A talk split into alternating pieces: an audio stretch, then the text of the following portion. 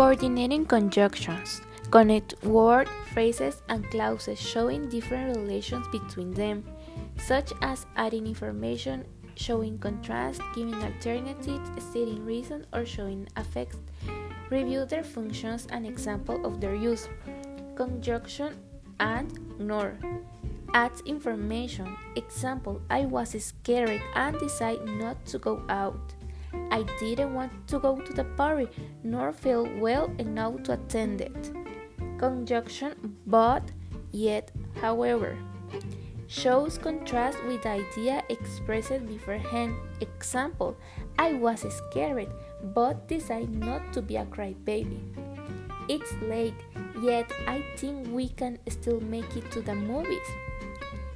She seemed to be listening to me, however, her mind was elsewhere.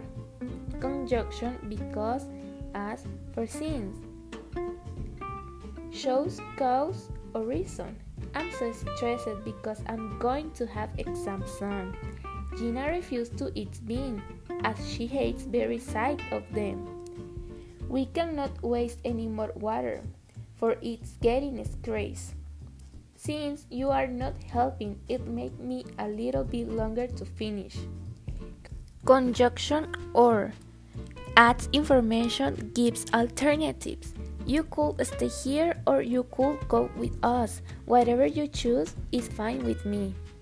Conjunction so, therefore, that's why shows effects or outcomes.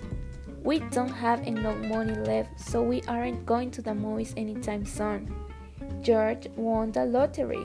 Therefore, he became very rich and popular at the same time. I couldn't remember where is I left the keys. That's why I go to there so late. Thank you.